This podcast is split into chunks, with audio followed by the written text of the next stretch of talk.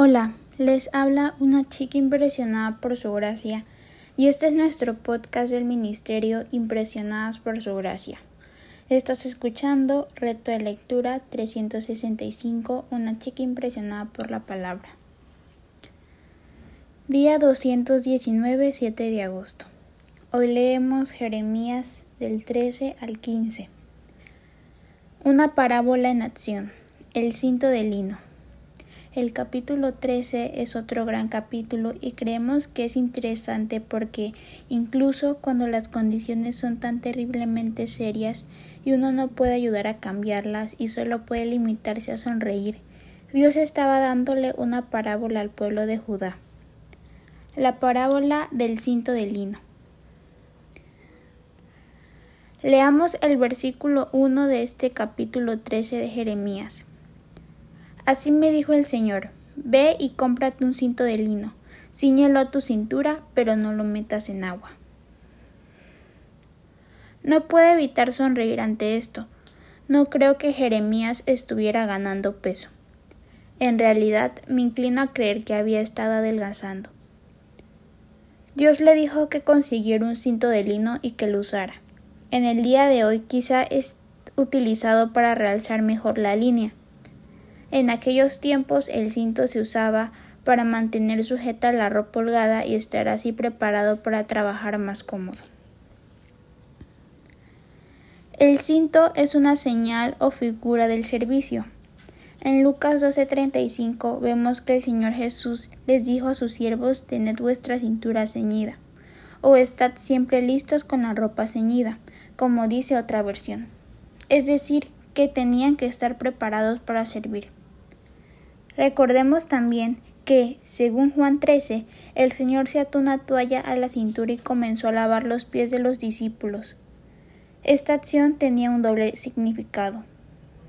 Él, el gran siervo, estaba preparándolos a ellos para el servicio, lavando sus pies para que pudieran tener comunión y compañerismo con Él.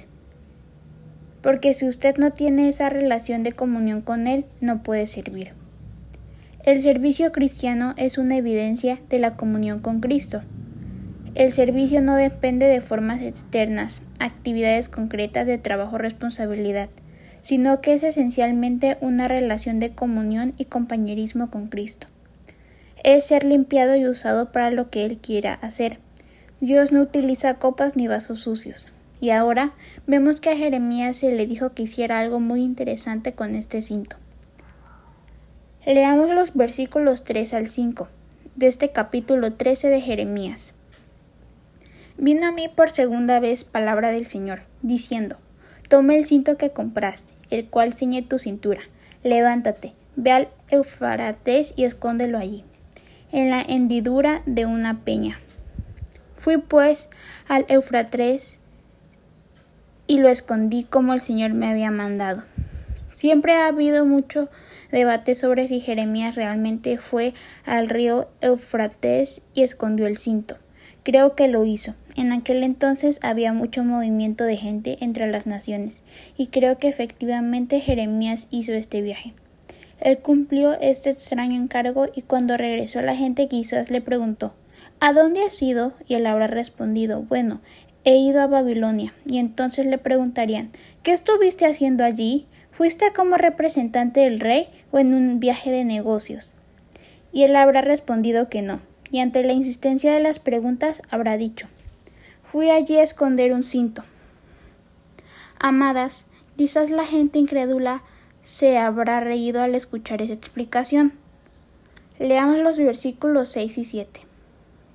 Después de muchos días, me dijo el Señor, Levántate, ve al Eufrates y toma el cinto que te mandé esconder allí. Entonces fui al Eufrates, cavé y tomé el, cinto del lugar donde lo había escondido, pero el cinto se había podrido y ya no servía para nada. A Jeremías se le dijo que usara ese cinto y que dejara que estuviera cada vez más sucio. Finalmente llegó a estar tan sucio que ya no lo pudo usar más. Entonces Dios le dijo que lo escondiera en Babilonia como una lección objetiva. Cuando él regresó a buscarlo descubrió que ya no servía para nada. ¿Qué significaba esa extraña acción? Leamos los versículos 8 y 9 de Jeremías. 13. Y vino mi palabra del Señor diciendo, Así ha dicho el Señor, así haré podrir la soberbia de Judá y la mucha soberbia de Jerusalén. Dios estaba diciendo que como el pueblo de Judá estaba continuamente hundiéndose en la maldad, llegarían a un extremo en el cual ya no habría esperanza para ellos. Él iba a enviarlos a cautiverio en Babilonia. La lección objetiva era impresionante. Dios a veces usa acciones sorprendentes para transmitir una enseñanza a su pueblo. Ahora en el versículo 16 de este capítulo 13 leemos Dad gloria al Señor, vuestro Dios, ante antes que haga venir tinieblas, antes que vuestros pies tropiecen en montes de oscuridad, y que esperando vosotros la luz, Él os la vuelva en sombra de muerte y tinieblas. Fue como si Dios les hubiera dicho se está haciendo de noche, va a haber oscuridad y no sabréis dónde ir porque estaréis perdidos en las montañas. Sin embargo, Él aún les pidió que volvieran a Él. Dice el versículo 19 de este capítulo. Las ciudades del Negev fueron cerradas y no hubo quien las abriera. Toda Judá fue deportada, llevada en cautiverio fue toda ella. Dios les dijo exactamente lo que iba a ocurrir y dejó bien en claro lo que él iba a hacer. Dice el versículo 23, último versículo de este capítulo 13 de Jeremías. ¿Podrá cambiar el etíope su piel y el leopardo sus manchas? Así también podréis vosotros hacer el bien estando habituados a hacer lo malo. Resulta imposible que una persona que no es salva haga algo bueno de cara a su relación con Dios. No es posible iniciar una relación con Dios en base a buenas obras. Cuando una persona ya tiene una relación con Dios, puede agradar a Dios con sus buenas obras, porque les hará en el nombre del Señor Jesucristo para su honor y gloria. No hará esas obras por motivos egoístas. Las obras genuinamente buenas salen de un corazón que ha sido limpiado de su maldad y regenerado por Dios. El tema de los capítulos 14 y 15 nos describe a una nación reincidente, juzgada por medio de la sequía y el hambre. Hasta este momento Jeremías había estado profetizado durante el reino de Josías. En la última parte de su reinado, el rey Josías cometió una gran insensatez. Luchó contra Necao, faraón de Egipto, y en la batalla de Megido, Josías fue herido de muerte. Jeremías lloró su muerte porque había sido amigo suyo. A partir de aquí lo encontramos comunicado una profecía durante el reinado de Joacín. Después de la muerte de Josías, la nación comenzó a caer nuevamente en la idolatría. En realidad, su desplome fue rápido y terrible, como veremos en esta sección. Leamos entonces los versículos 1 y 2 de este capítulo 14, a partir de los cuales veremos que la primera advertencia de Dios a la nación fue la sequía. Palabra del Señor que vino a Jeremías con motivo de la sequía. Se ha enlutado Judá, sus puertas desfallecen. Se sentaron tristes en tierra y sube el clamor de Jerusalén. La sequía fue aparentemente muy severa. Había habido una sequía durante el reinado de Acab y en aquel tiempo el profeta Elías era el mensajero de Dios. En este momento había otra sequía y Jeremías era el mensajero para el reino del sur de, de Judá. Dice el versículo 4, se ha resquebrajado la tierra porque no ha llovido en el país. Los labradores confundidos se cubren la cabeza. El terreno estaba árido y agrietado por la falta de lluvias. Y continuó la palabra profética en el versículo 5. Aún las hierbas en los campos paren y abandonan la cría porque no hay hierba. Aquí vemos que hasta la sierva abandona sus crías debido a la falta de agua y pastos, y también morirán los becerros y sus madres. Todo esto revela el juicio de Dios sobre el pueblo. Esta fue una de las trece hambrunas mencionadas en la Biblia, y todas ellas fueron juicios de Dios sobre la tierra. Así como la tierra estaba árida e improductiva, así también lo estaban las vidas de las personas, porque habían rechazado el agua de vida. Dios estaba mostrándoles que lo que le estaba sucediendo a la tierra física también estaba ocurriendo en sus corazones en un sentido espiritual. Jeremías se dirigió a Dios para confesar los pecados del pueblo. Leamos el versículo 7 de este capítulo 14 de Jeremías. Aunque nuestras iniquidades testifican contra nosotros, Señor, actúa por amor de tu nombre, porque nuestras rebeliones se han multiplicado, contra ti hemos pecado. Observemos que Jeremías ocupó su lugar junto a su pueblo, como uno de los pecadores. Aquí no hubo jactancia.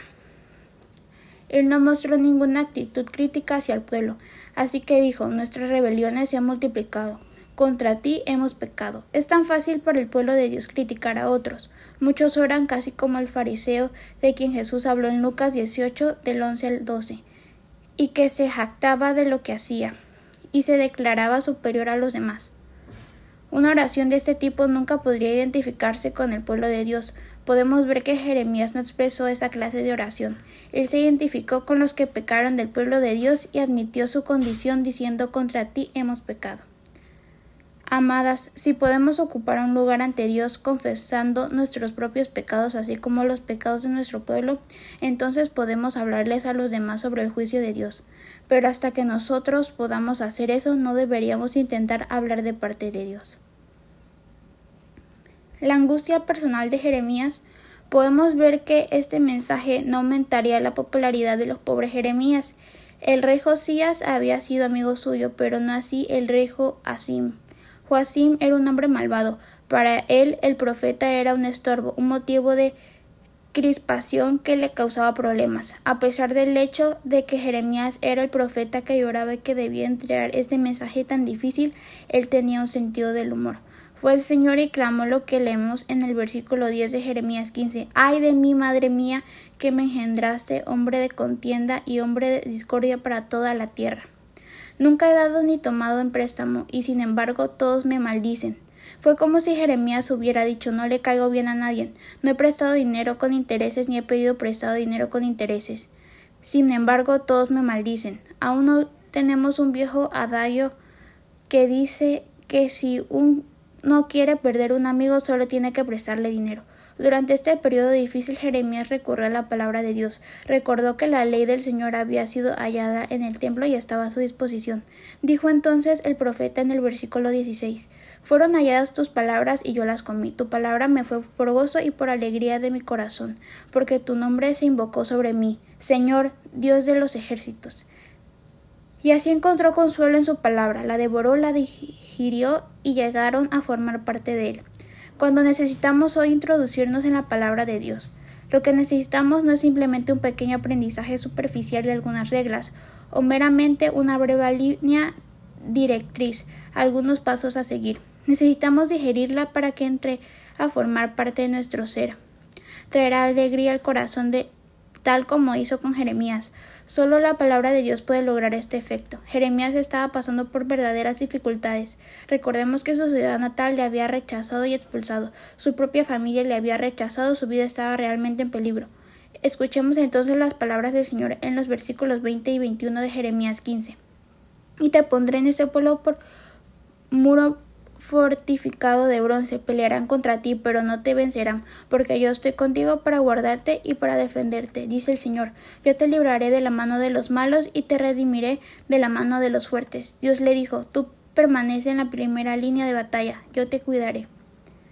Gracias por escucharnos en este bello día. Nuestra oración es que Cristo viva en tu corazón por la fe, y que el amor sea la raíz y el fundamento de tu vida, y que así puedas comprender cuán ancho, largo, alto y profundo es el amor de Cristo.